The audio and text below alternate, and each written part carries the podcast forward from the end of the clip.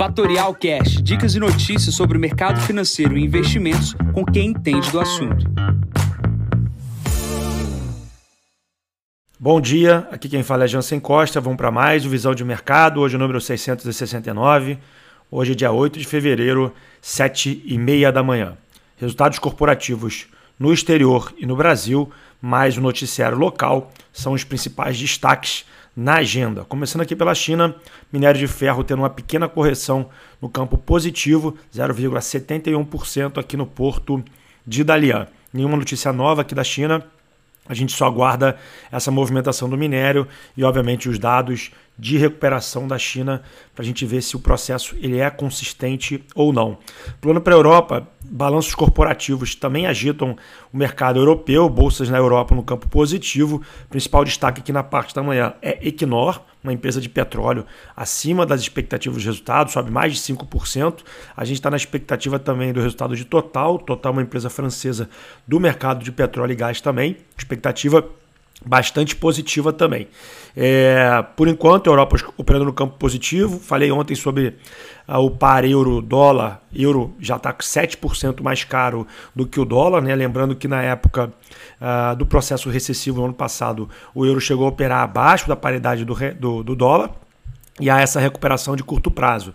O mercado apostava muito contra o mercado europeu no sentido da recessão. A recessão ela vem, mas veio em menor quantidade, dado que a Alemanha conseguiu se reposicionar na questão do gás. Gás hoje cai de preço e a gente tem uma inflação menos problemática na Europa. Pulando aqui para Estados Unidos, a gente está na época de, também de resultados corporativos. Aqui na parte da manhã, os resultados que a gente espera basicamente é do Uber.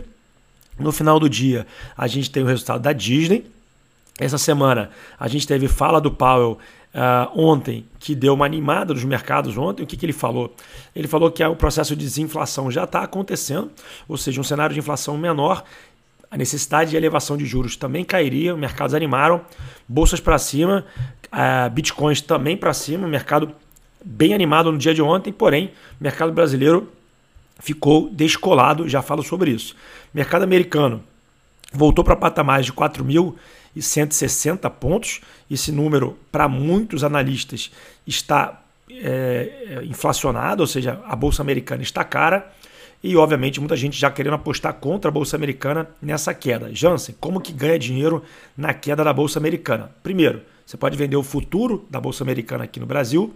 Obviamente, você tem que se proteger da alta do dólar. Você pode comprar um COI que tem um movimento bidirecional, ou seja, ganha na alta, ganha na queda. Aí, obviamente, aqueles mais conservadores. E simplesmente também você pode vender o ETF da Bolsa Americana, que também tem a mesma questão do dólar que você precisa se proteger, tá?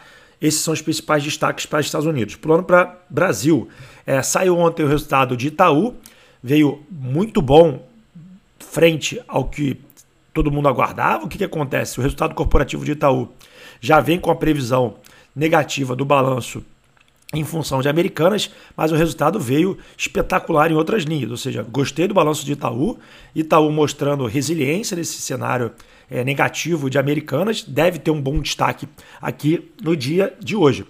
É, outros resultados corporativos que são aguardados no dia de hoje é de Clabin, Banco Pan, Banco ABC, Log e também o Banco Modal.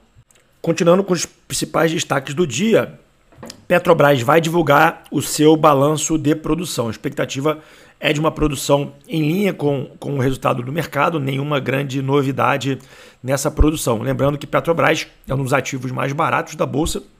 Obviamente, é, a gente precisa encontrar e entender a questão dos dividendos, o que, que vai acontecer.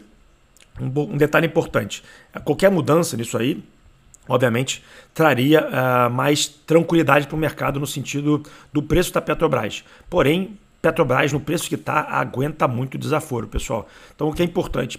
Petrobras é um ativo de risco, a gente está vendo o que está acontecendo com Petrobras, mas, obviamente, a lucratividade da companhia, mantendo nesses níveis, ela está bastante descontada. Uma questão importante: é, mudou-se recentemente o programa de dividendos do Banco do Brasil, aumentando o payout para o governo, ou seja, o governo recebendo e os acionistas recebendo mais de 40% do lucro. Petrobras, se continuar pagando dividendos elevados, como o Banco do Brasil vai pagar, pode ser positivo para a arrecadação do governo. Se o governo decidir mudar a questão, teremos problema na arrecadação.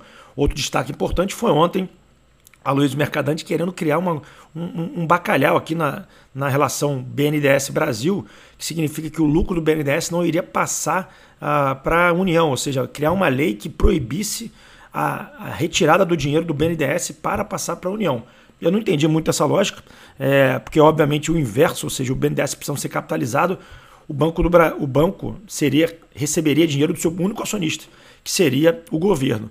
Ou seja, BNDES dá lucro, não sai do banco. Dá prejuízo, precisa ter aporte. Essa lógica eu não entendi. É, mas, voltando aqui para a vaca fria, que é o principal destaque negativo do que está acontecendo, é, ontem eu falei aqui sobre a questão da, da, da, situação entre o Campo, Roberto Campos Neto e o Lula, e obviamente o Campos Neto não tem respondido aos ataques do Lula e obviamente tem elevado a temperatura com outras pessoas falando um monte de coisa com relação ao presidente do Banco Central, querem que era CPI, um monte de coisa que efetivamente, na minha visão, só aumenta o risco institucional do país. É, e, obviamente, isso está indo para a curva de juros. Eu comentei, obviamente, a curva de juros está no máximo praticamente é, de inflexão para os vértices mais longos, o que significa é, o mercado já apostando, se isso der errado, da abertura da taxa de juros, e aí a gente vai entrar no looping negativo que eu comentei. Não é uma decisão do governo, e sim uma decisão é, muito mais de, da rolagem da dívida, ou seja, se o Brasil precisar rolar a dívida com, com, com, as taxas de DI mais elevadas, vai pagar um prêmio mais caro, não tem conversa. É, e, e, obviamente, muito fala-se sobre descer os juros na marra.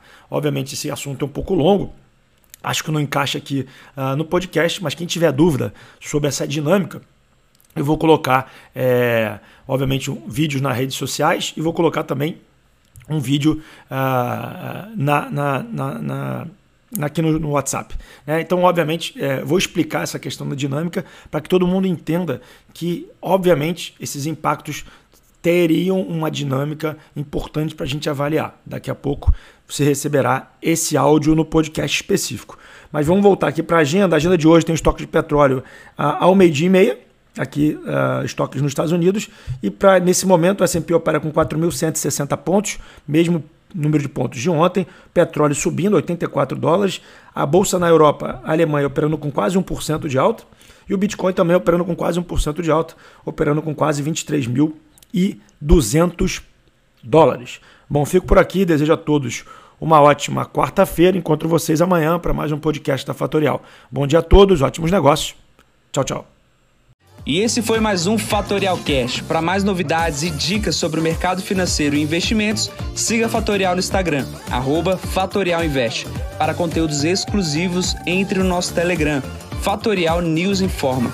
Para saber mais sobre a Fatorial, visite o nosso site fatorialinvest.com.br.